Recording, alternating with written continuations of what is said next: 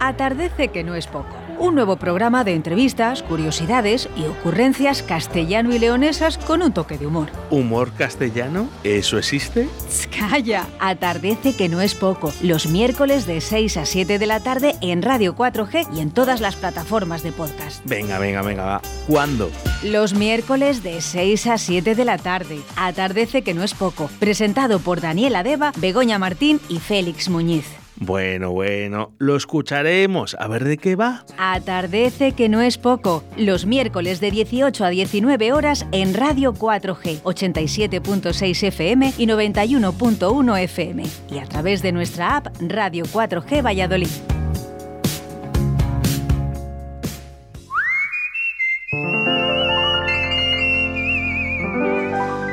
Atardece que no es poco.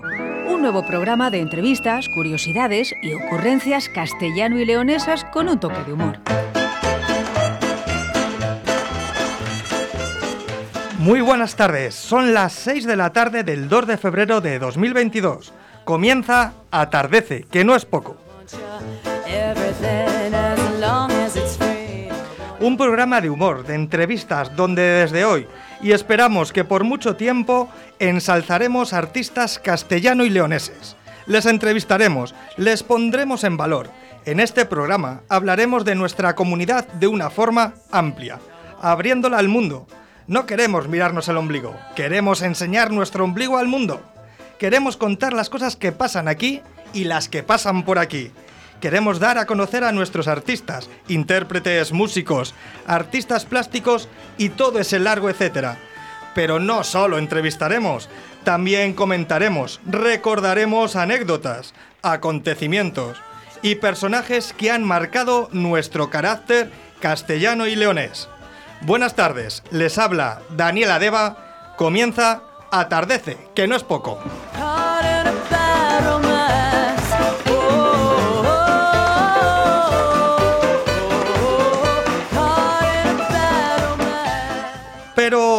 No estoy yo solo en este barco. Me acompañan en esta andadura y son parte imprescindible del programa Begoña Martín y Félix Muñiz. Buenas tardes, chicos. Buenas tardes, Begoña. Buenas tardes, Félix. Hola Dani, ¿qué tal? Pues con nervios de estreno. Sí, ¿no? A ver cómo, cómo resulta este programa y la aceptación que, que tiene. Hombre, yo tengo que decir que tengo una predilección desde hace mucho tiempo por los estrenos.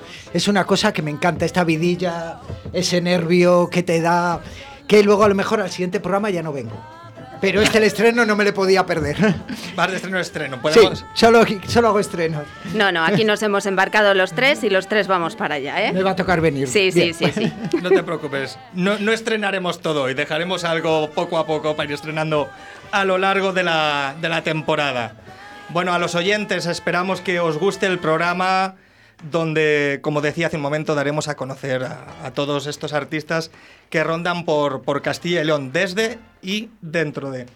Así que, chicos, mucho ánimo, tened suerte, por si acaso yo no, y que lo hagáis muy bien eh, durante toda la temporada. Antes de continuar, vamos a nombrar nuestras redes donde podéis participar los oyentes, y vosotros dos también si queréis, para comentarnos, preguntar cualquier curiosidad, bien sea a nuestro invitado o, sobre el programa. No- nos podéis encontrar en Instagram y en Twitter en atardece que no es poco o arroba atardecepb y también tenemos un correo donde podéis mandarnos información sobre estrenos, eventos, conciertos, actuaciones. Y el correo es atardece que no es poco 4g arroba gmail.com.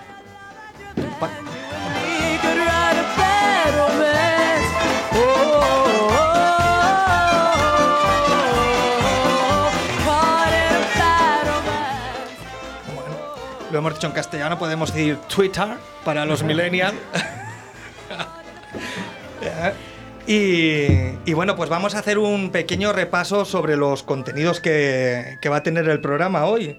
Eh, como hemos dicho en redes sociales, hemos anunciado ya desde ayer, nuestro invitado de- del día es Siki Rodríguez, que es un actor, director, pedagogo, lo que es un hombre de, de teatro en Castilla y León y conocido no sé si reconocido, esperemos que sí, y esa intención tenemos en el programa, pero sí conocido eh, en toda la comunidad, ya que ha trabajado yo creo que en todas las provincias ha dirigido algún espectáculo. Sí, además, lo que tú decías, no sé si reconocido, pero estoy seguro de que cuando hablemos con él, eh, mucha gente se va a dar cuenta de que le ha visto encima de las tablas o que ha visto un espectáculo dirigido por él.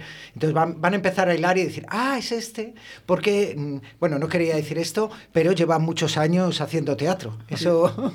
Te iba a decir, yo lo he visto encima de las tablas y colgado del techo, pero luego se lo Eso preguntamos. hay que contarlo. luego se lo preguntamos.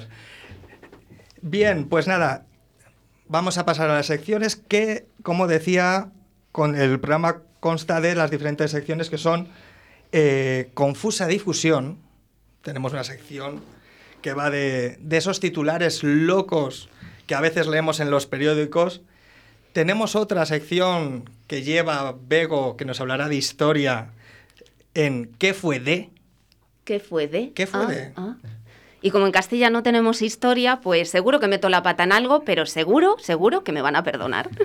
Sí, mujer, sí. eh, si es que en Castilla tenemos una cosa que lo celebramos todo. Sí. Allá donde hay una batalla, los castellanos leoneses la celebramos, eh, hayamos ganado o hayamos Todo. perdido. y eh. todo viene de algún lado. Así que esperamos desvelar esas pequeñas incógnitas. Y la última sección del programa que se titula Me entretengo que no es poco, que es nuestra agenda cultural donde daremos eh, promoción a todas esas actividades que haya de miércoles a miércoles en la comunidad, ya sean conciertos, espectáculos de teatro. Así que, chicos, yo creo que venimos completitos para ser el primer programa. Pues allá vamos, ¿no? Allá vamos, pues lo acabo de decir y lo anunciamos desde ayer. Tenemos el honor de abrir temporada con Siki Rodríguez. Nos gustaría que la entrevista, que es en directo y estará aquí sentado con nosotros, si algún oyente quiere participar o hacerle una pregunta, lo puede hacer a través del Twitter e Instagram Atardece P. Pues no esperamos más. Ya está aquí nuestro invitado. Hoy atardecemos con el invitado del día.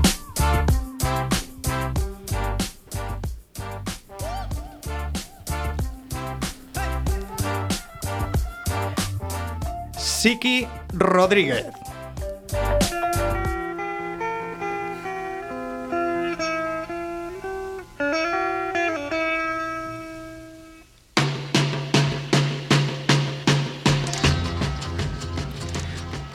Pues nació en Geria, Valladolid. Es actor, director, profesor de teatro, escenógrafo, iluminador. Se formó en la Escuela de Arte Dramático de Valladolid.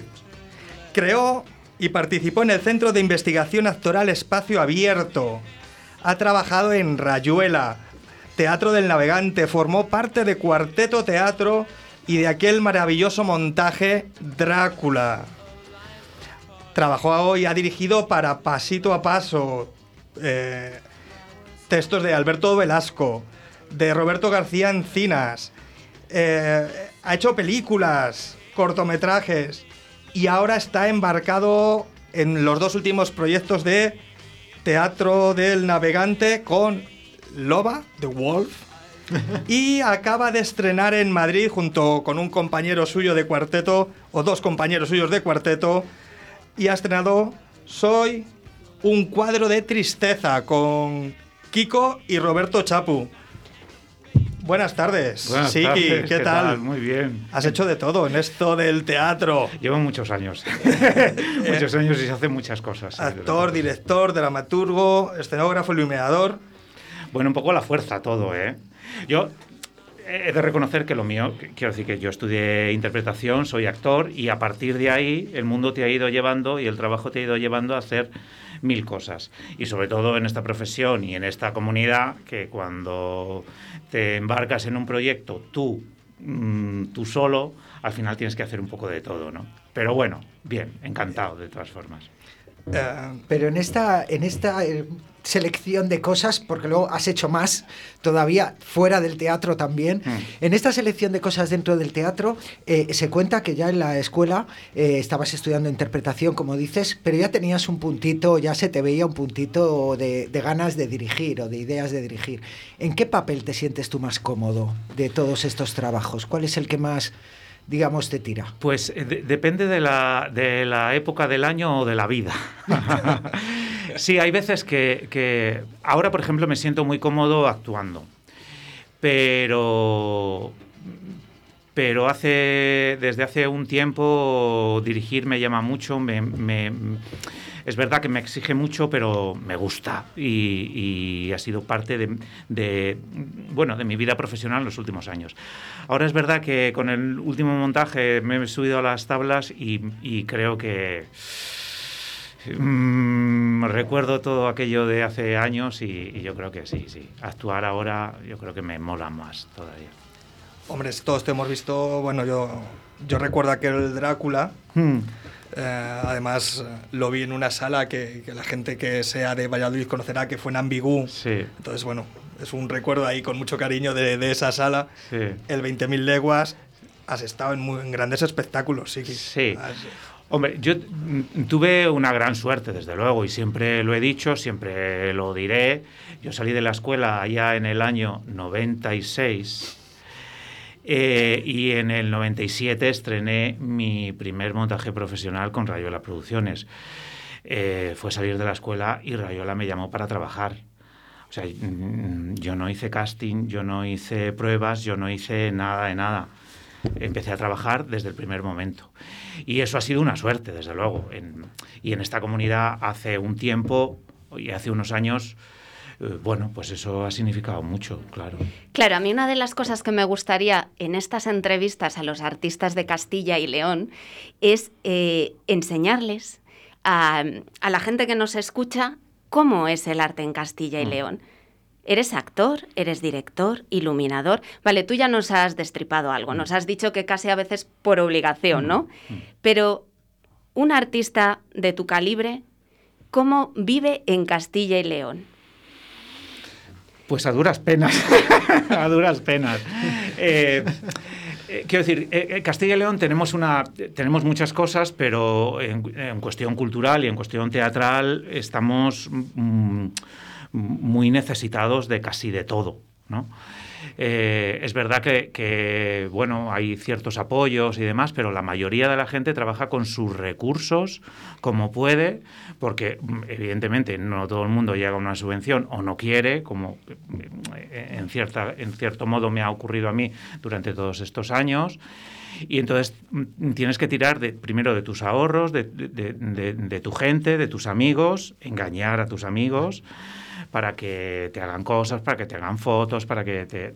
Y todo lo que puedas ir haciendo tú, pues al cabo del tiempo lo vas, lo vas, eh, lo vas haciendo y vas aprendiendo ensayo y error. Y esa es una realidad en las mm, pequeñas, medianas compañías de Castilla y León, que son casi todas, claro.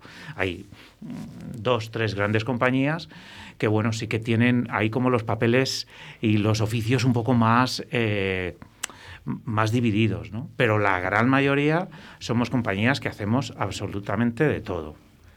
Cuando hablas de la necesidad que decías antes, he sido, he sido muchas cosas a veces por necesidad, enlaza con esto que dices, ¿no? Sí, Cuando sí, no sí. tienes recursos económicos Hmm. para poder contratar profesionales de cada, de cada apartado Hmm. que componen una función teatral, es cuando te toca asumir papeles Hmm. mm, como mejor sepas. Eh, bueno, es verdad que hay que tener habilidad. Yo no quiero decir que la tenga, ¿no? Pero hay que tener habilidad para hacer este- eh, cierto tipo de cosas. Habilidad, entusiasmo y sobre todo que te guste. Y a mí me gusta iluminar como, como, a nadie. Eh, no soy un profesional de la iluminación, desde luego. Hay gente en esta comunidad que trabaja mm, hasta la saciedad y hace iluminación, pero para espectáculos de primera categoría. Pero bueno, quiero decir que- que nosotros vamos salvando esa situación. Compañías como la nuestra, como Teatro Navegante, o, o en su día como con Cuarteto, vamos salvando esa situación con muchas ganas, mucho entusiasmo y estudiando mucho, claro, también. Que has dicho antes que había salido de la escuela en el 96. En el 96. ¿Cómo te, ¿Cómo te sientes ser un actor del siglo pasado? Eh, Esto así piénsalo. Pues, pues fíjate, hace, hace unos años, yo tengo ya ahora 54 años, Y hace unos años, cuando cumplí 50, pasé una, una temporada pensando en qué coño había hecho yo el resto de, eh, en mi vida, si había llegado, no había llegado, no he hecho nada, de estos momentos de incertidumbre y además de, de bajona que tiene, tiene que ver mucho con la canción que hemos escuchado, por cierto, eh, esos momentos más oscuros, y llega un momento en el que te plantan delante de tu cara todas las cosas que has hecho, ¿no? En una fiesta que, que, que, me hicieron para los 50 cumpleaños. Y de repente dices, hostia, si, es verdad, hay mucho trabajo, hay muchos años y hay muchas cosas que he hecho, sí, sí, claro. Y bueno, sí, soy del siglo pasado, claro, como mucha gente, ¿eh? Sí. Yo quería, mira, eh, hablabas de, bueno, no lo has dicho así, pero como que faltaba una industria teatral o un, eh, en, Castilla y León. Pero tenemos bastantes programas como circuitos escénicos, eh, red de teatros, y es verdad que cuando vas a un, a un, teatro a actuar, ya sea un pueblo más grande, un pueblo más pequeño, mm. es verdad que la gente que va es muy agradecida. Mm, yo no sé si, si sientes ese agradecimiento en el aplauso. Mm. Entonces, yo creo que sí que hay ganas de, de ver diferentes actuaciones teatrales, musicales en los pueblos. Eh, ¿Dónde falla? Si la gente tiene ganas de ver, de escuchar, ¿dónde falla que un actor no tenga continuidad laboral? Yo creo que tiene que ver en el apoyo a las propias compañías, ya no mm, mediante subvenciones, sino mediante el propio trabajo que ellas mismas generan. Hay que proporcionarles trabajar a las compañías. Y eso solo se hace desde, en esta comunidad y en muchas, y en prácticamente todas, se hace desde las instituciones son las que programan, eh, o sea, el 90% de, de, la programación que hay en las ciudades o en nuestros pueblos son vía instituciones. Hay, no hay mucho, aquí en Castilla y León no hay mucho teatro privado. En Valladolid hay un par de teatros con cosas muy concretas, en Zamora hay otro teatro, pero el resto son teatros públicos. ¿Qué es lo que pasa? Que hay que apoyar por esos trabajos buenos que se hacen en Castilla y León. Si se apoyase realmente esos trabajos y se diese trabajo, funciones al año a esas compañías, yo creo que mm, habría mucha más gente que, que, se quedaría en compañías de Castilla y León.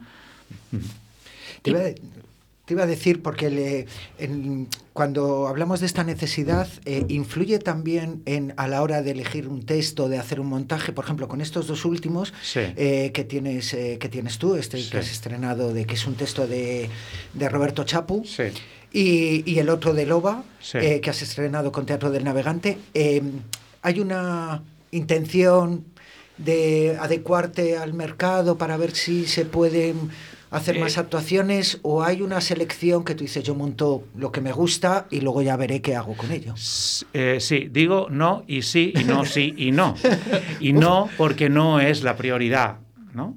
Es verdad que cuando te aparece un texto, lo lees y demás, te gusta, eh, encuentras la idea, el concepto, sabes por dónde quieres tirar y arrancas con él. Y luego el sí es que, bueno, al final eres medianamente eh, mm, realista y adaptas ese producto a las circunstancias tuyas primero y luego del mercado después, ¿no? Por eso mm, no y sí, claro. sí, sí. Mira, yo estaba pensando, eh, muchas veces, eh, hace bien poco, me decía la gente, pero realmente sale rentable ser artista aquí en Castilla y León. ¿Sale rentable ser artista en Castilla y León? Depende de donde pongas eh, la palabra rentabilidad. Claro, te voy a hacer una pregunta. Sí. Bueno, primero voy a explicar. Ir de bolo significa tener una actuación. Sí. Y hay gente que dirá, ya lo sé, pero habrá otra que no lo sabe. Así que yo lo digo. ¿Cuántas horas dura un bolo? Eh, pues, pues depende de los ojos que esté, pero vamos, no baja de 15, 16 horas. Mm. Eso con todo lo anterior. Eso con todo lo anterior, claro. ¿Qué son? ¿Los ensayos? Sí, sí, ensayos, preparación, bueno, mm, todo, quiero decir que... Diríamos que es incalculable, ¿no? Es incalculable, desde luego, sí, sí. incalculable.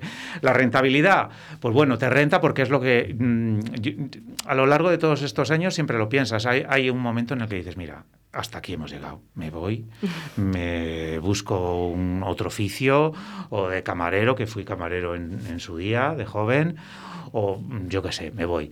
Pero pero es que no, no- es que no sepa hacer otra cosa, es que quiero hacer esto. Y, y al final vuelves. Rentabilidad, pues bueno, vives porque haces mil cosas alrededor de, de esos bolos y de esas funciones. Y, pues das clase, mm, eh, bueno, trabajas como puedes y, y- y vas sobreviviendo, ¿no? Rentabilidad, pues bueno, económica, pues posiblemente no. Eh, evidentemente es nuestra forma de vida y es lo que haremos hasta, me imagino, hasta que nos, deje- nos, nos fallen las fuerzas, ¿no?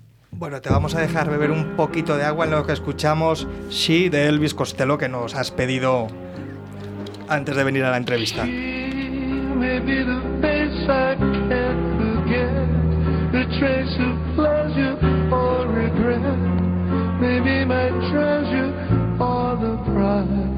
I have to pay. She may be the song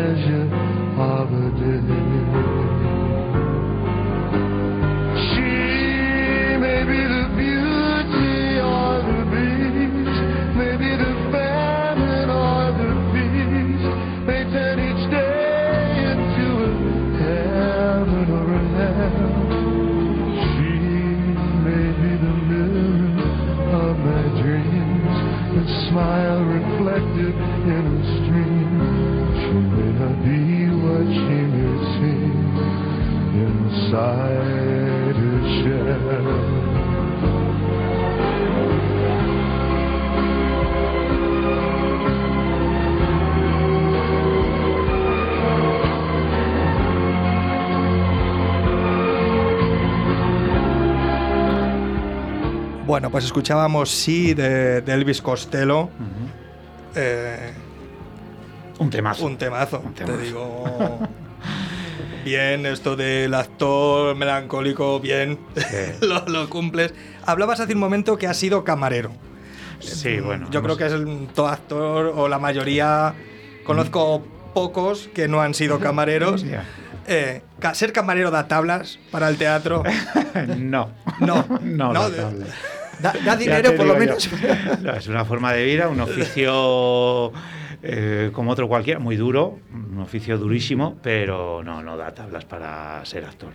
Hombre, yo lo he, eh, yo lo he sido, no, no, no soy actor de, de tu nivel, pero te puedo decir que ves mucho personaje tras la barra, ¿eh? Ah, ya, bueno, sí, eso sí. Como, como inspiración, sí, como inspiración, sí. Y has tenido otro trabajo curioso. Bueno, has tú has hecho muchas cosas, hecho como muchas decías. cosas, sí. Y uno curioso que has tenido, vamos, curioso, eh, que es profesor de autoescuela. Sí. Que ahí también me imagino que podrías ver, el, por un lado, lo que son los estrenos y esos nervios de examen, ¿no? Sí, sí. Y por otro lado, cierta tipología. ¿Te ayuda esto a hacer personajes? No, no, quiero decir que son, son etapas de la vida en las que, bueno, pues vas probando a ver qué, qué es lo que, lo que vas haciendo, lo que quieres, lo que no, lo que, bueno, pues formas de vida. Esto surgió, estuve muy poco tiempo y al final pues lo dejas porque te aburres como una ostra en un coche metido mm, 10 horas. Entonces, bueno. Pero bueno, Eh, ¿Cómo crees? Hablábamos de que mm, tengo la apreciación de cuando vamos a actuar a algún pueblo, lo que decía antes, Mm. que la gente lo recibe con cariño, la gente que va al teatro, eh, de verdad que te aplaude y, y demás. Y dices, ¿cómo crees que ha salido? ¿Crees que la gente va más ahora a ver los espectáculos después del COVID y, y esta pandemia que estamos... A ver si acabamos ya. No, no creo. No, no, no- no va la gente más al teatro que antes, ¿no? Yo, yo creo que eh, esta pandemia no- nos ha revuelto mucho a todos. Y, y creo que hay gente todavía que, que, que es muy reacia a muchas cosas, ¿no? A, a salir a tocarse, a, a- a meterse en un sitio plagado de gente. Creo que hay mucha gente. Hay otra mucha que no. ¿eh? Quiero decir, yo el otro día estuve en un teatro, estaba a reventar el teatro, quiero decir que no, no, es, no es general. Pero yo creo que todavía falta eh, un empujón de público. Esperemos que la situación se vaya normalizando y ese público un poquitín más más reacio a salir vaya, vaya, vaya yendo a los teatros. Sí. Eso por la parte del público. Y por la parte de lo que es el teatro, ¿crees que en una situación como esta, el, el teatro, por lo que tiene también de, de actividad en vivo, de Mm. artes vivas, ¿no? que se llama a veces el teatro, la danza, Sí. la música en directo, este tipo de actividades que además ayudan a, a socializar, ¿crees que eh, pueden aportar algo a la solución? ¿O a la Eh, recuperación de esa normalidad? Eh, evidentemente, el, el teatro es cultura y la cultura ayuda a la gente a vivir directamente. Entonces, en cualquier situación, eh, el teatro aporta y ayuda a la gente a, a vivir, a sobrevivir, a ser feliz, a, a verse a sí mismo, a bueno, a todo. Evidentemente sí, claro, ayuda. Mira, eh, ahora que estamos en, en época de, de- de gresca política, eh, el- decimos el logo de Castilla y León es Castilla y León es vida. Yo te Sí. pregunto, ¿Castilla y León es vida? Castilla y León es Para un actor en Castilla y. León. No, no, no, no es vida. eh. No, para un actor no es vida. León no es vida. Eh, volvemos- Porque ahora que pueden prometer, ¿no? Pues gane quien gane, que, que escuche Eh. la profesión. No, bueno, claro. eh, quiero decir, por pedir estamos todos para pedir, desde luego. Pero bueno, hace falta crear una industria potente y que, y que las compañías eh, en Castilla y León no solo trabajen en Castilla y León, sino sean escuchadas en el resto de España y en el resto de Europa, claro. Bueno, Y eso tiene que ir de la mano de, de alguien que, que apueste por ello. Y, y desde la institución, desde la Junta de Castilla y León, tiene que haber alguien que apueste y nos lleve de la mano a las compañías que llevamos muchos años trabajando y que hacemos productos medianamente decentes, a, a llevarnos de la mano a, a donde sea, a Palencia, a Soria, a Madrid, a Barcelona y a París y a Belgrado y donde haga falta. Mira, leía en un periódico eh, que hacían una entrevista a Kiko, Ujú. que había estrenado el preestreno en Madrid. Y, y bueno, sí que decía Kiko que ojalá pudiese verse su trabajo aquí en, en Castilla y León. Sí. Bueno, de animar a, a que vengáis, a, a- a que los teatros os contraten y, y poder ver a, a Kiko, que es otro grande de la escena, que quien le conozca Hmm. eh, lo sabe, además con un texto de, de De Chapu. Y, y dirigido por ti, tiene Hmm. que ser espectacular. Cuéntanos un poco de, de qué va este montaje. Pues eh, es un montaje eh, mu- muy particular de, de Kiko, donde, donde une dos de sus pasiones, que es el teatro y el flamenco. El flamenco gusta mucho en Castilla y León. Eh, eh, bueno, está eh, flamenco, eh, flamenco, eh, Kiko tiene una pareja que es eh, Loreto, que es una cantadora flamenca, que es, o sea, es espectacular esa mujer. O sea, yo no he visto cantar a nadie tan bien y tan bonito como lo hace Loreto. Loreto de Diego. Y bueno, es un proyecto de Kiko que, bueno, en estas noches locas de, de Kiko y Chapu, que son, pues ahora se han reformado un poco más, pero han sido dos crápulas durante toda su vida. Yo coincidí con ellos en la escuela sí, ¿no? de arte dramático de Valladolid. Eran conocidos. Sí, sí, eran Sí, sí, conocidos sí. en la noche vallisoletana. Sí. Y, y entonces, bueno, pues eh, eh, es una historia de Kiko que la, la ha redactado y la ha hecho muy bien eh, Chapu, la ha escrito muy bien. Y es una mezcla entre teatro y flamenco que funciona muy bien con, con José, un guitarrista espectacular. Los tres están ahí en escena, bárbaros, desde luego. Y una historia muy curiosa, muy emocionante y, y, y- y- muy vibrante también, ¿no? Así entre tú y yo, ¿podremos verlo? ¿Tú crees que ven? Sí. Yo, fíjate que ¿Tenéis después... algo? pen- No, aquí no, no hay nada, ¿eh? No hay Nada. nada pendiente, no hay, no hay visos de nada. Es, es verdad que está recién estrenado, hay que hacer todas las, las eh, labores de postestreno, como en vídeos, dosieres, bueno, pues todo este tipo de cosas. Pero yo, yo creo que sí y espero que sí que se, se mueva y se vea, porque mm, creo que merece la pena. Eh, Kiko está espectacular y estos dos monstruos, mm, tanto Loreto como José, son auténticos eh, bestias. Sí, bueno, además hay que decir que Kiko Gutiérrez es actor vallisoletano y si no me equivoco, Loreto de Diego es burgalesa. Sí, es de Burgos, sí, sí. Así que Castilla y. León al poder. Sí, siempre la dice y dice, pero, pero chiquilla, pero ¿por qué eres tan seria y tal? Y dice, que no soy seria, coño, Que soy de Burgos. Entonces, bueno, sí, tenemos ese cachondeo. Una tía espectacular, desde luego. Yo la, yo la he oído, he tenido la suerte de oírla cantar y merece la pena. Ojalá se podamos ver ese espectáculo por, Mm. Sí, sí. por aquí. Sería ojalá, una suerte. ojalá, ojalá. Sí, sí. Pues mira, sería un... Oye, les invitamos a venir a, a Kiko y al resto de los integrantes a- al, al programa. Yo creo que es lo que hablábamos hace un momento, ¿no? De dar ese impulso a los artistas que están triunfando fuera y, y- y que darles ese reconocimiento. Y bueno, ¿qué nos cuentas de, de Loba, que es tu proyecto en el que estás ahí actuando y, y que Loba estáis nació- de gira este mes? Sí, está- aquí? empezamos la gira ahora este mes. Y Loba nació en la, en la cuarentena, directamente. Yo pensé que la cuarentena iba a durar 15 días y duró tres meses. Y, y bueno, pues te empiezas a leer cosas, a ver cosas, tal, no sé qué, no sé cuántas. Y sí que es verdad que quería hacer algo más íntimo con, con Beatriz, con mi pareja, ella y yo, mm, solos, de la mano. Eh, y empezamos a leer cosas, empezamos a leer cosas y dimos con este texto de Juan, Mair- de Juan Mairena, que es un, un autor mm, joven, un chico de Huelva que está afincado en Madrid. Y es un texto absolutamente fantástico. Habla sobre Bette Davis, pero no solo habla sobre Bette Davis, sino habla de la situación nuestra también. ¿no? La- la historia nace de parte de un anuncio en el periódico que puso Bette Davis en el año 63, después de hacer, que fue de Baby Jane, puso un anuncio mm, buscando trabajo porque sus últimos trabajos llevaba tiempo sin trabajar y sus últimos trabajos habían sido poco menos que mm, menores, sobre todo para una actriz con dos Oscars ya. Y parte de ahí, ¿no?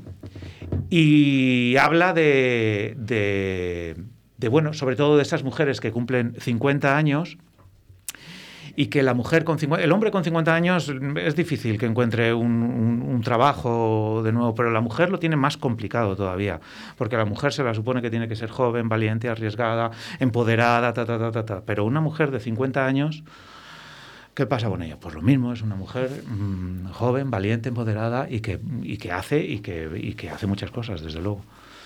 Y de eso trata un poco Loba, aparte de dar un, un recorrido a la historia de, de las luces y las sombras del Hollywood, de, la época dorada de Hollywood. ¿no? ¿Dónde lo podemos, dónde lo podemos ver? Pues el- la siguiente función, estamos en Nava del Rey el día 19 de febrero, estamos en Nava del Rey, la semana siguiente estamos en, Mi- en mm, Medina, de de Río Río Seco, eso es. Y luego ya arrancamos marzo con bastantes funciones. eh, estamos por aquí por Castilla y León, por los circuitos, nos vamos al País Vasco y a Málaga también, o sea que bueno, tenemos un mes de marzo completito. A los escuchantes, apúntense estas fechas. Hay que, hay que ver el espectáculo de Loba. El 19 de febrero en Nava y el día 26 en Medina de Río Seco. Y nos mandaste tres canciones que se las vamos a pedir a todos los invitados. Sí. La primera fue Painting Black de los Rolling o de los Stone aquí en España. Eh, Sell, eh, She de Elvis Costello.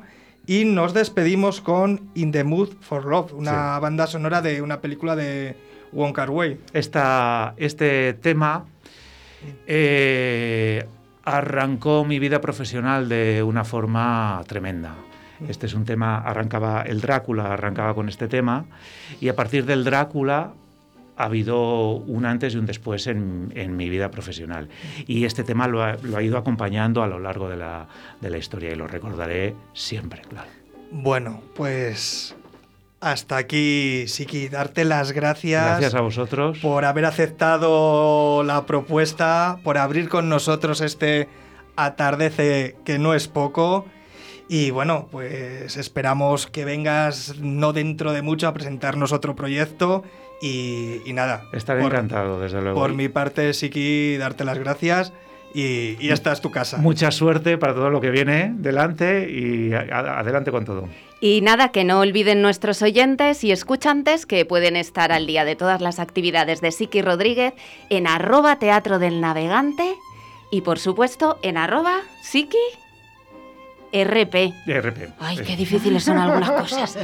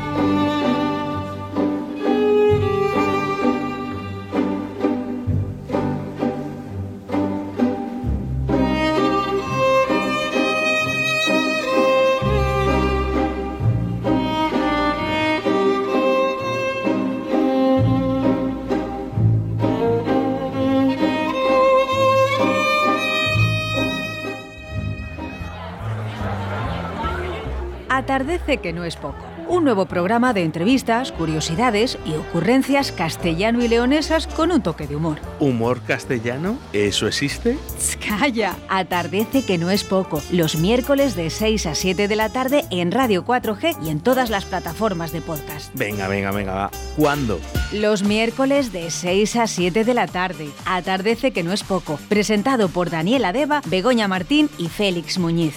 Bueno, bueno, lo escucharemos. A ver de qué va. Atardece que no es poco. Los miércoles de 18 a 19 horas en Radio 4G, 87.6 FM y 91.1 FM. Y a través de nuestra app Radio 4G Valladolid.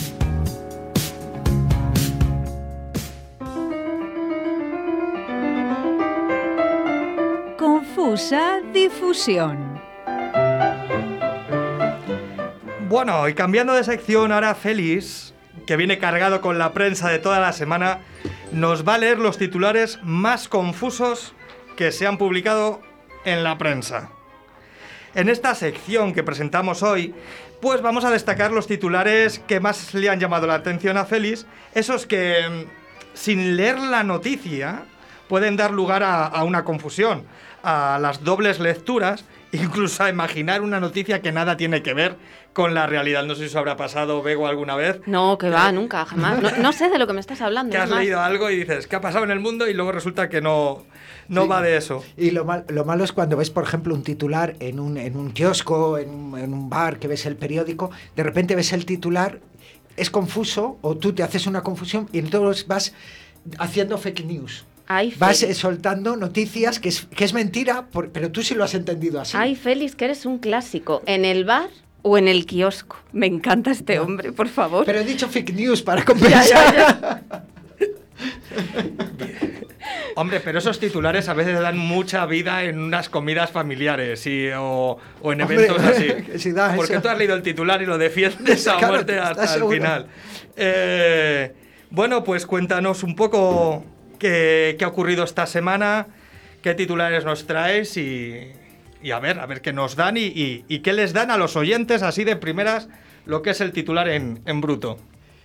Pues eh, vamos, tenemos varios titulares con números, que siempre son complejos los números a la hora de entender el titular, pero vamos a empezar por uno que eh, me ha llamado la atención por lo que, es la por lo que significa de noticia. El titular dice, el acusado de pedir un envío de éxtasis a domicilio, dos puntos, abre comillas, yo ya no vivía en ese piso. Cierra comillas. Pero Em, que, que- que tardó tanto que él ya no vivía en, el, Es- en el Claro. eso. Eh, ¿Se ha quejado? ¿Ha puesto una demanda a Correos Bueno. por tardar tanto en enviárselo? Yo ¿A qué llevo, yo tres días esperando a, a que me vengan a recoger un paquete. Y el caso es que voy yo al sitio y me dicen, no, no, que van a ir a tu casa a recogerlo. Y no ha venido. Yo entiendo la frustración de este hombre. Pero a lo mejor, entiende que a lo mejor tu paquete es, es- es un envío que, que le está esperando él. Ah, pues-. Por ahí puede Hombre, venir. te digo, hay ciertas empresas que si no te llega en el tiempo estimado, no te cobran el envío. Yo que sé, a lo mejor este chico Pues, luego. si, si tiene- había pedido un envío de estas, le puede salir muy barato. Eso- En cualquier caso, la defensa me parece lícita. Sí, lo que a mí me, me sorprendió un poco es que dices, eh, están dando ideas por si te pillan eh, pidiendo un envío de éxtasis, ¿no? Entonces, ¿sabes cuál es la excusa ideal? Bueno, no las demos nosotros. No. A los oyentes. ¿Qué más tenemos por ahí?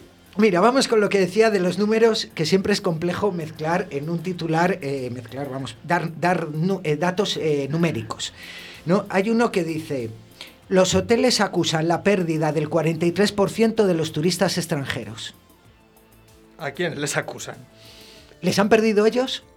Pero ¿por qué acusan? Es muy malo. Acusar Es y muy señalar es feo. ¿A quién acusa? ¿Quién ha perdido ese 43%? Ya. ¿Solo pierden turistas extranjeros? Pero que, que les pierden dentro del hotel. Ah, esa es la cosa. O sea, vienen a Castilla y León, entran al hotel y el 43% de los extranjeros que vienen a los hoteles desaparecen. Desaparecen. Pero lo- el resto de países no se queja. O sea, no sé. No sé, a lo mejor nos mandan. Porque no quieren. Esto se puede perder. Luego, el- el- los turistas extranjeros que han desaparecido, luego, ¿qué van a decir? Como el del envío del éxtasis, yo ya no vivía en ese hotel. O sea, Venidor, que es una quedada de perdidos de, de turistas en extranjeros. Benidorm siempre hay gente. ¿Por qué? Porque están los, los turistas perdidos. claro. Los de Castilla y León que han sido abducidos. Por ejemplo, mira, A había otro, otro que también tiene número, otro... Pero estos titular. son, eh, perdona que te interrumpa, estos son titulares reales. No te los Esto- estás inventando. ¿eh? Estos son titulares reales, remarcado en negrita, es decir, hablamos de lo que es el titular, que eh, están publicados en la prensa de Castilla y León. Y que lo ha leído él en el bar. Y que lo he leído, ¿Vale? bueno, de diferentes medios, dejámoslas. Ya me dices que haces el autodefinido este que viene al final y. No, porque yo, como buen clásico, no soy de autodefinido, soy de crucigrama antiguo, hombre, que eso duco ni que nada. Las cosas como son. Somos muy modernos, ¿vale? No, yo también soy un actor del siglo pasado, eso también tengo que decirlo. Como os decía, otro titular que me despistáis, otro titular con, eh, con número. Dice, Segovia registra la cifra de atropellos más baja de los últimos seis años. Eh, Eh, ¿Se está atropellando poco? ¿Qué, qué me quieres contar? ¿Es bueno o es malo? O sea, ¿Cómo, cómo es? Segovia registra la cifra de atropellos más baja de los últimos seis seis años. es una buena noticia, chicos. ¿Pero qué estaba pasando en Segovia hasta el año pasado? iba a decir, hasta- El acueducto, te quedas mirando el acueducto y te pierdes. ¿Qué estaba pasando? Y sobre todo, más baja de los últimos seis años, es decir, el año pasado, el anterior, pero hace siete, ¿a cuánta gente se atropelló en Segovia para desde ahí empezar un descenso que se ha parado? No lo sé. Por encima de las posibilidades. Sí, sí, Sí, sí. Mira, por ejemplo, otro. Este, por ejemplo, como tiene dos cifras, eh, com- es complicado, o sea, está bien redactado, pero complica porque dice, la despoblación se agrava y 400 pueblos suman menos de 5 vecinos. 400. Yo es que soy de letras. 400 pueblos suman menos, ahí hay un poco, de- suman menos de 5 vecinos. Entonces dices, 5 vecinos para 400, o sea, hay, No sale. No sale la cuenta. hay un vecino que está viviendo en 100 pueblos a la vez. Sí No, que no, está mal o sea- Castilla y León. O sea, hay una despoblación grave. Esto hay que tenerlo en cuenta. sí, pero no pueden sumar menos de 5. O suman 4 o no pueden sumar 4 vecinos y medio. a lo mejor hay uno que cuenta como una mitad, por lo que Eh, venga a ser. A lo mejor hay uno que está en dos pueblos. Y Esto entonces no es cuatro y medio para uno y cuatro y medio para otro. No, no va a ninguna parte esto, chicos. No. No, No. Vale. y luego, mira, voy a, tengo otro que eh, me ha hecho gracia por cómo está redactado, que dice, claro, si, si, si has visto el, el- lo que, bueno, voy a destripar una cosa. Si has visto el camión, la eh, noticia coge sentido, pero si tú solo lees UP convierte a Mañueco en una empresa de mudanzas y pasea el camión por Valladolid. Ahí da susto. Empiezas a tener, dices, UP convierte a Mañueco en una empresa de mudanzas. Este señor, UP, Unidas Podemos, convierte a Mañueco en una empresa de mudanzas y pasea el camión por Valladolid. Bueno, estaban Pues- los Transformers cuando yo era pequeño. Es- ti- tiene un poco de, de cosa mítica, ¿no? De, de- de mago, de, de fantasía. He de decir que el camión estaba gracioso. Claro, si has visto el camión es más fácil de, de entender. Y eh, quiero cerrar con una que eh, le faltan números a esta. Cuando decía antes que a veces poner cifras complica el titular, pero creo que a esta le falta algún número. Porque eh, ha habido una noticia esta semana que se ha publicado en todas las cabeceras de todos los periódicos regionales y en casi todos los nacionales, que ha sido Nadal conquista Australia y la eternidad porque eh, había conseguido eh, 21 Grand Slam. La eternidad. La eternidad. O sea, la eternidad Ya es se de Nadal, ya no es de nadie más. ¿Tú, eh, eterni- no, Eh, eh, ya ha conquistado. ¿Tú la has conquistado? Yo no, yo Él no, sí. eh, claro. Yo es que me Él sí. quedé en Castilla y León, no, no, no, aunque he estado en Es otra Australia. eternidad diferente. Ya. De Madrid al cielo, de Australia a la eternidad. A la bien. eternidad. Ya es suya, ya nadie más se puede pedir la eternidad, que se la ha pedido Nadal, pero sobre todo cuando decía lo de que faltaban datos, es porque, claro, la noticia, Nadal conquista Australia y la eternidad, en la letra pequeña eh, aparecía lo de ha ganado 21 Grand Slam, eh, pero es verdad que hay tres mujeres que ya habían ganado un Grand Slam. O sea, habían ganado más Grand, Grand Slam. Está Steffi Graf con 22, más un oro en las Olimpiadas del 84. Está Serena Williams con 23 Grand Slam. Y está Margaret Court con 24 Grand Slam. Hombre, sin desmerecer a Nadal, que yo creo que, que a ganar 21 está muy bien. Por supuesto. Pero sí que darte la razón un poco, ¿no? que, que la no- eternidad tiene que compartirla, vamos, Que que, se va a ver obligado, que no- ganado. que no solo suya. Tres mujeres habían ganado la eternidad antes Ah. que, que Nadal. Bueno, pues oye, buenos titulares. Tengo más, pero creo que no me dejáis ya más por Eh. tiempo. Vaya. Nada, tenemos que pasar. Guárdatelos para la semana que viene por si no viene tan caldente esta semana. Y vamos a continuar con el programa. Y llegando a la mitad del programa, ya pasado a la mitad que no nos queda nada casi para acabar, damos paso a nuestra sección presentada por Begoña sobre la historia de Castilla y León en...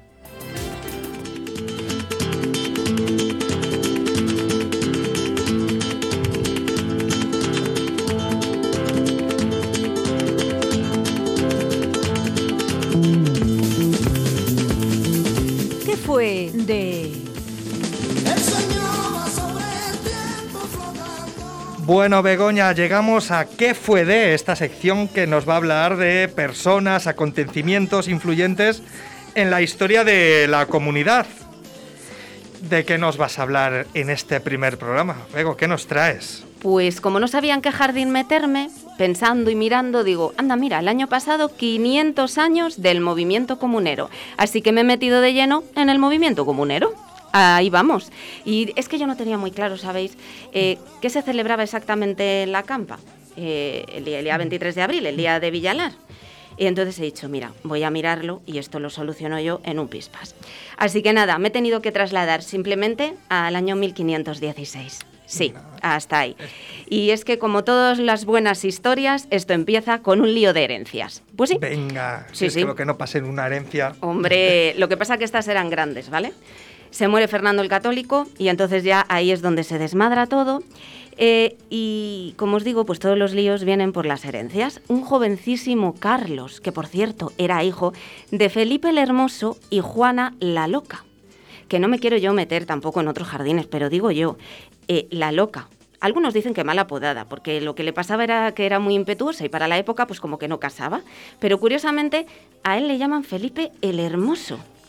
No me voy a meter yo con los cánones de belleza, solo voy a decir que, que cuando llovía era mejor que se, que se metiera a resguardo porque digamos que corría peligro de morir ahogado. No, pero no me voy a meter yo con los cánones de belleza, ¿vale? Hasta ahí.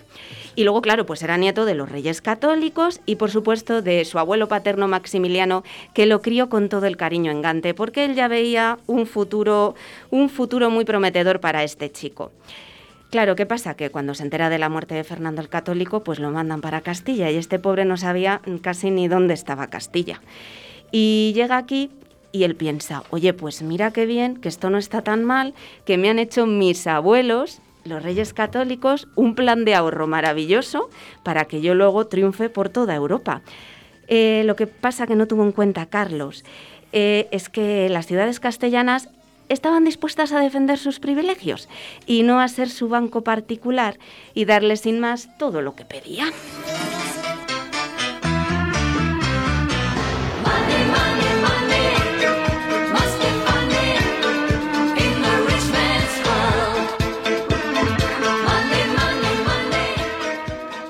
Que pedía money, money. Hombre, Carlos... Perdón. Carlos empezó mal, no, fatal, porque llegó a casa ajena y la quiso poner a su gusto, disminuyendo los privilegios de los nobles y su acceso al poder, sin tener en cuenta la herida en el orgullo de los privilegiados castellanos al ver que los puestos que ellos consideraban suyos eran repartidos entre una cuadrilla de extranjeros estirados. Y a ver, digo lo de estirados con toda la razón, porque digamos que en Castilla lo que viene a ser mm, finos y coquetos, pues no eran, porque era la herencia que teníamos de los católicos. Bueno, más bien de Isabel, que era un poquito austera.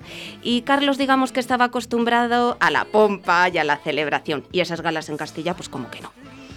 Así que nada, eh, él llega aquí y en 1518 se planta en las Cortes de Valladolid y se pone a pedir, pero además sin ningún tipo de remordimiento ni de nada. Y claro, los castellanos le dijeron, bueno, a ver, esto tiene que ser un toma y daca. Vamos a ver. Lo primero, eh, vamos a ver si no le empiezas a dar todos los cargos importantes a, a los extranjeros estos que vienen contigo, ¿sabes? Porque han sido siempre nuestros y ahora qué pasa. Eh, luego, una cosita, el respeto a tus mayores. Hijo, trata mejor a tu madre Juana, que la tienes ahí en Tordesillas, no le haces ni caso y perdóname, pero es la reina de Castilla, Que ¿vale? si solo se pasó 50 años encerrada, tampoco es para ponerse así. Pues ahí la tenían, ya ves tú. Sí, sí. Y él no la trataba nada bien, ¿eh? ya te lo digo. El caso es que solo acudía ella cuando necesitaba algo, también te lo digo, ¿eh? Eh, bueno, y también le pidieron un pequeñísimo detalle, y es, aprende algo de castellano, majo, porque no nos entendemos para hablar contigo, ¿sabes? Así, un detallito. Y ya después de eso, si quieres, pues hablamos de los 600.000 ducados que les pedía a Tocateja. Sí, sí, 600.000 ducados. sí. Y mira, pues a, a colación de esto me he puesto a mirar a cómo estaría el ducado ahora. Mira, te lo iba a preguntar ahora mismo. Sí. Es como la criptomoneda, el ducado antiguo. Efectivamente, y serían como unos 27 euros, ¿vale? Esto según René Diz, que es un experto de 24 años en temas medievales. Ala. Esto lo publicó en 2005, también es verdad, ¿eh? Pero yo después de leer esto he tenido la sensación de que no he aprovechado mi vida para nada porque no soy experta en nada. Pero bueno, este es otro tema. El caso, que Carlos le pedía a fondo perdido a los castellanos, me da la risa, 16.200.000 euros. ¿Qué me dices? Sí, sí, sí. Bueno, se 16 que- millones para redondear. Nada, y se quedó tan ancho. Y claro, ¿vosotros qué haríais? ¿Vosotros qué haríais? Porque Bueno, a a mí- Carlos le decían, bueno, si juras esto, pues te damos un poquito. Yo es que no tengo. No, no. Pues el chico juró. El chico dijo, ¿qué, qué, qué queréis? ¿Que yo jure? Pues yo juro lo que haga falta. A mí me des los dineros y ya está. Así que después de conseguir esos dineros en Castillas, pues se fue a las Cortes de Aragón. ¿Y qué hizo? Pedir. Hombre, vamos, era una cosa, era, era su oficio, pedir. Y a- bueno, a estos les pidió un poquito menos, ¿vale? Les pidió 200.000 ducados, que serían como 5.400.000 euros. Lo que pasa que las Cortes de Aragón le dijeron claramente, mira, de reinar tú solo, nada de nada. O reconoces a tu madre también como reina, o va a ser que no. ¿Y qué hizo Carlos? Pues jurar también. Pedía y juraba, pedía y juraba. Y además le daban, así que encantado. Y lo único que, claro, le dijeron, o haces caso a tu madre, amigo, o va a ser que no. Mamma mia, here I go again.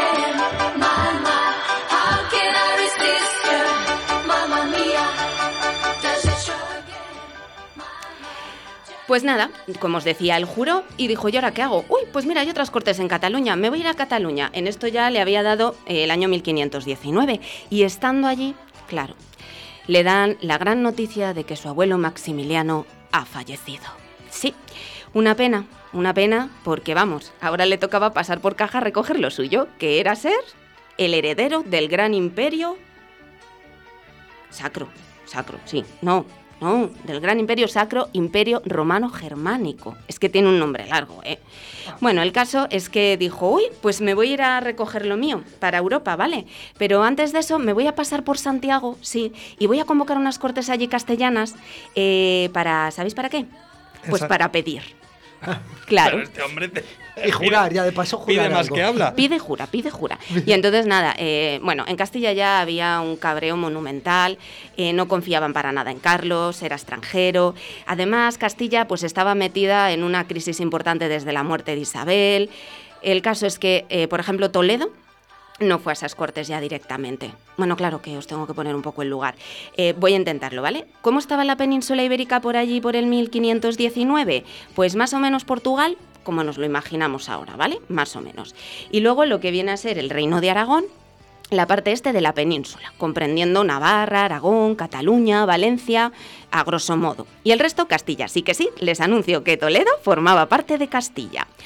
Así que nada, estaban allí en Santiago de Compostela, Toledo no había asistido, el resto que habían asistido estaban bastante cabreados con Carlos, pero curiosamente, en las votaciones salió a favor. Es decir, que sí que le daban el dinero que pedía. Y ya aquello estalló por todos los lados. He de decir que Carlos se marchó, dejó aquí a Adriano de Utrecht y dijo, ya os las vais apañando. El caso es que eh, Toledo decide eh, por fin tomar la iniciativa e intenta sembrar las bases del movimiento comunero reuniéndose en Ávila y formulando la Junta Revolucionaria, un gobierno alterna- alternativo al que se unieron las villas y ciudades castellanas de Zamora, Toro, Madrid, Burgos, Salamanca y ahí se pusieron los ideales comuneros, aunando nobleza, pueblo e incluso el clero.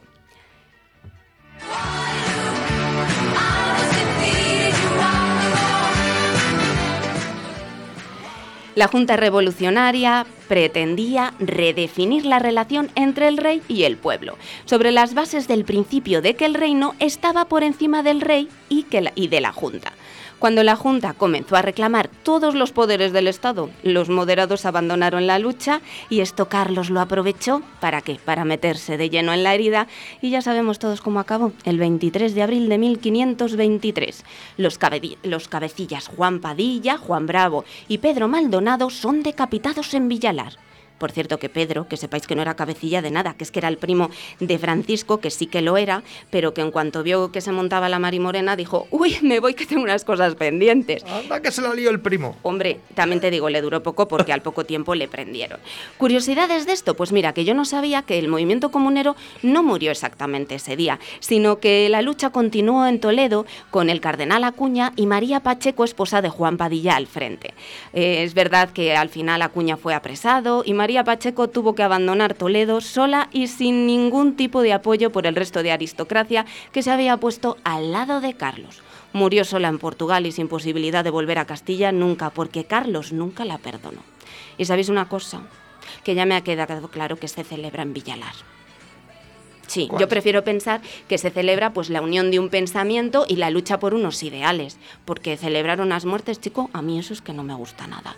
Y os diré algo, y es que poner la pica en Flandes, en este caso, no fue tarea fácil.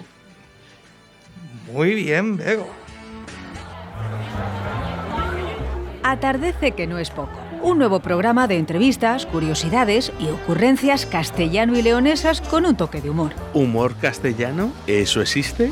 Calla, atardece que no es poco. Los miércoles de 6 a 7 de la tarde en Radio 4G y en todas las plataformas de podcast. Venga, venga, venga, va. ¿Cuándo? Los miércoles de 6 a 7 de la tarde. Atardece que no es poco. Presentado por Daniela Deva, Begoña Martín y Félix Muñiz.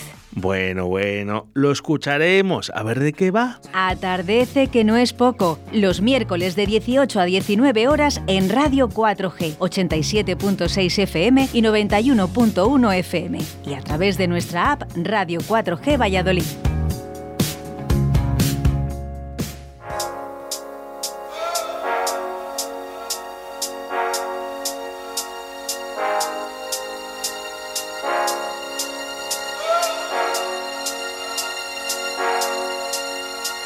Entretengo, que no es poco.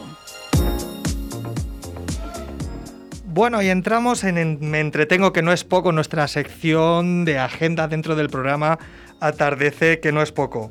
Y os vamos a decir qué podéis hacer durante esta semana y hasta el miércoles que viene, siempre con cuidado de no coger el COVID, chavales y chavalas, cuidaros. Os vamos a decir por provincias qué podemos hacer. ¿Y qué podemos hacer si nos vamos a León esta semana? A León el día 4 tenemos, mira, a las 8 y media en el Teatro Vergidun de Ponferrada, Nevermore, que es una producción del CDN.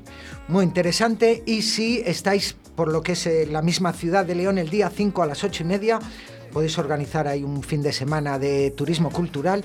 A las 8 y media en el Auditorio Ciudad de León está Señora de Rojo sobre fondo gris. Un espectáculo que si no habéis visto hay que ver con José Sacristán, que hay que verle siempre, basado en una obra del eh, autor castellano-leones Miguel Delibes. Y si nos vamos a Palencia, Pues en Palencia nos vamos a, con- a encontrar el día 4 en el Teatro Principal a las 8 y media eh, Fernando Cayo con Antígona. Burgos. En Burgos tenemos el día 4 Teresa, que es un concierto de una joven burgalesa en la sala Gamonal a las 8 y cuarto. Zamora. El día 4 Israel Fernández, concierto flamenco en el Teatro Principal a las 9 de la noche. Por cierto, las entradas están agotadas, ya siento decíroslo. Ay, es que un flamenco, lo decíamos antes. Pero el día 4 en la casa de Bernarda... Uy, el día 4 la casa de Bernarda Alba, no en la casa. En el Teatro Principal a las 8 y media eh, de José Carlos Plaza con Ana Fernández, Rosario Pardo, entre otras. En Valladolid. Pues si estáis por Valladolid el fin de semana, si estáis en lo que es la misma ciudad, en el Teatro Calderón, está la compañía Ron Lala con Villa y Marte a las siete y media, que además es un estreno en coproducción con el Teatro Calderón. Y si andáis por la provincia, pues acercaros ahí a Medina del Campo, que a las ocho y media están Los Asquerosos, eh, que es una obra en la que participa Miguel Reyán y Secund de la Rosa. Si nos vamos a Soria, Pues el fin de semana Full Monty, el musical, en el Palacio de la Audiencia a las 8 y media de la tarde. Salamanca. El día 5 en el Liceo de Salamanca está Castelvines y Montescos a las 8 que está dirigido por Sergio Pérez Mencheta. Y Segovia. Pues el día 5 en el Juan Bravo, Ira, a las ocho y media. Ira es una obra que nos habla de esa capacidad tan humana de deshumanizarnos por creencias, por ideas, esa capacidad de deshumanizar que tiene la especie humana, ya sea por miedo, por codicia, por ambición. Y Ávila. Y en Ávila, para cerrar, mira, el domingo día 6 está en el Lienzo Norte a las 6 de la tarde, música con Ara Malikian. Oye, pues hay muchas cosas que hacer esta semana. Estéis donde estéis, mira, siempre hay una oportunidad para ver y hacer. Bueno, Se nos han quedado muchas propuestas fuera, pero sí que invitamos a todos los oyentes y los escuchantes, como me gusta a mí decir, eh, para que nos manden la suya a través de las redes sociales para poder incorporaros a esta agenda.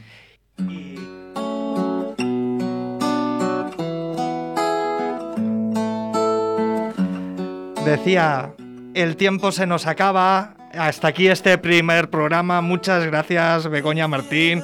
Muchas gracias, Félix Muñiz. A los oyentes que estéis ahí, gracias por escucharnos. Esperamos oh, que estéis ahí la, la semana que viene. Y agradecer a nuestro primer invitado, Siki Rodríguez, que estado aquí con nosotros. A Marte Creativa, la productora del programa, y a Radio 4G por apoyar este proyecto a los técnicos, a Oscar y a Víctor, que en ellos está el programa. En cualquier momento nos pueden cortar los micros.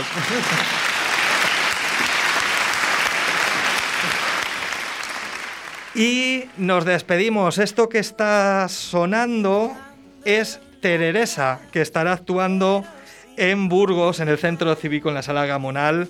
Os dejamos con ella y ya sabéis que podéis encontrarnos en Atardece, que no es poco, 4g.gmail.com y en las redes sociales Instagram y Twitter atardecep.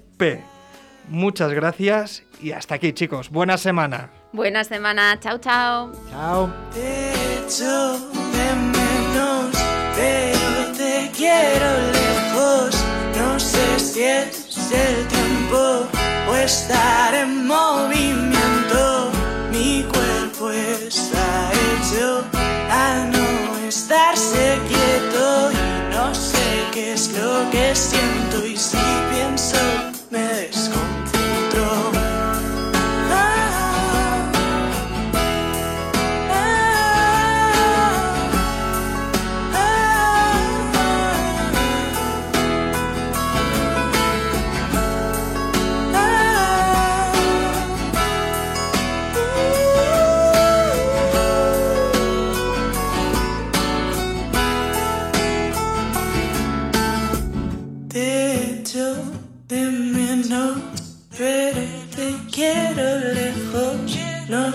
es tiempo o estar en movimiento. Mi cuerpo está hecho a no estarse quieto y no sé qué es lo que siento y si pienso me desconcentro. Si pienso me desconcentro.